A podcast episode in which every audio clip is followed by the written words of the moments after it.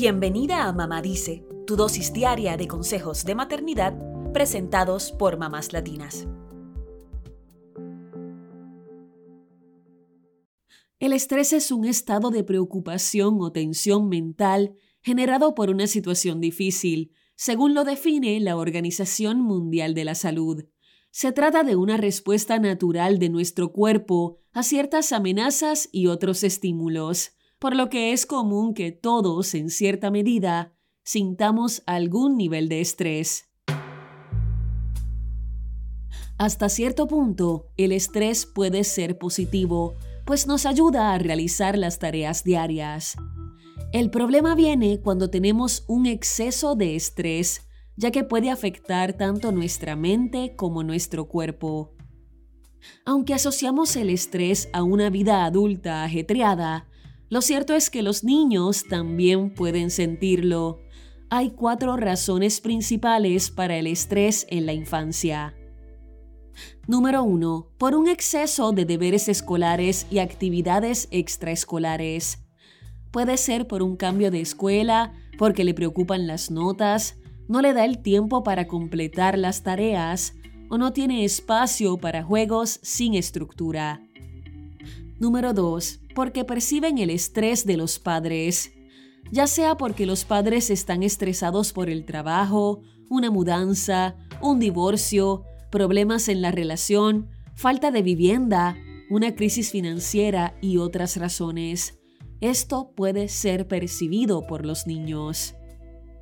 Número 3. Por situaciones que viven fuera de casa.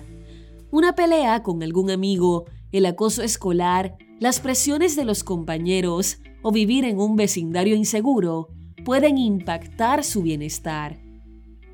Número 4. Por las nuevas tecnologías y el impacto que tienen en su salud mental.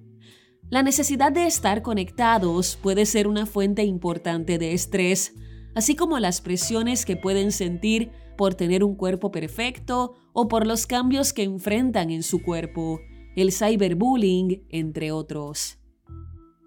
Cuando se sienten estresados, muchos niños suelen mirar a sus padres y a otros adultos para saber cómo gestionar sus emociones, de acuerdo con UNICEF Parenting. Este organismo desarrolló una lista de síntomas del estrés en la infancia y explica que si estos persisten, podría ser necesario acudir ante un profesional de salud mental. De 0 a 3 años, los niños pueden manifestar el estrés con una regresión del comportamiento, deseando pasar más tiempo con los cuidadores, con cambios en los hábitos alimenticios o en el sueño, con un aumento en la irritabilidad y la hiperactividad, con temores intensos y rabietas, y con llantos frecuentes. De 4 a 6 años también podrían tener problemas para concentrarse, perder el interés en el juego, tener deseos de asumir papeles de adulto, incurrir en mutismo o sufrir ansiedad. De 7 a 12 años podrían mostrarse retraídos, preocupados por personas afectadas por algún acontecimiento, con temores exacerbados, agresivos, agitados, con problemas de sueño o de alimentación, con problemas de memoria y concentración y con sentimientos de culpa. De 13 a 17 años, podrían mostrar el estrés con una tristeza intensa, con sentimientos de vergüenza y culpa, con preocupación por otros, cuestionando a la autoridad, asumiendo mayores riesgos, con agresividad, comportamiento destructivo y una sensación de desesperanza. Además, en todas las edades el estrés también podría mostrarse con sensaciones físicas, como fatiga, opresión en el pecho, dificultades para respirar, boca seca, debilidad muscular, dolor de cabeza y estómago, mareos y temblores. Si notas que tu hijo tiene estas sensaciones ante una situación en particular, hay varias cosas que puedes hacer para reducir su estrés. UNICEF Parenting recomienda. Número 1. Hacer ejercicios respiratorios. Estos ayudan a relajar el cuerpo y la mente. Puedes colocar tu mano en el estómago e inhalar profundamente por la nariz por 5 segundos y exhalar profundamente por la boca por 5 segundos. Repite esto 5 veces. También puedes recurrir a otras técnicas de mindfulness. Número 2. Recurrir a la imagen de un lugar seguro. Mientras haces los ejercicios de respiración, puedes pedirle a tu hijo que imagine un lugar seguro donde quisiera estar. Mientras más detalles dé, mejor, porque le hará transportarse a ese sitio. También podrías usar una meditación guiada o un ejercicio pregrabado. Número 3. Escribir lo que siente en un papel o en un diario.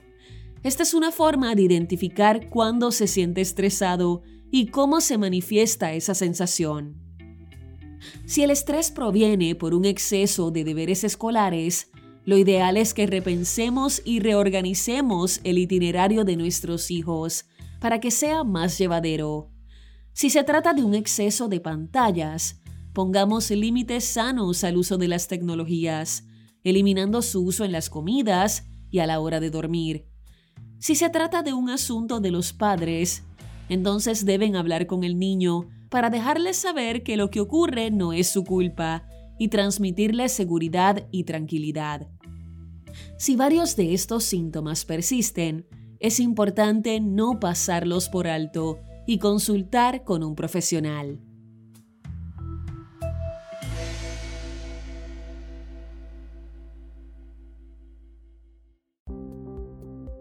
Eso es todo por hoy. Acompáñanos mañana con más consejitos aquí en Mamá Dice y síguenos en mamáslatinas.com, Mamás Latinas en Instagram y Facebook y Mamás Latinas USA en Twitter.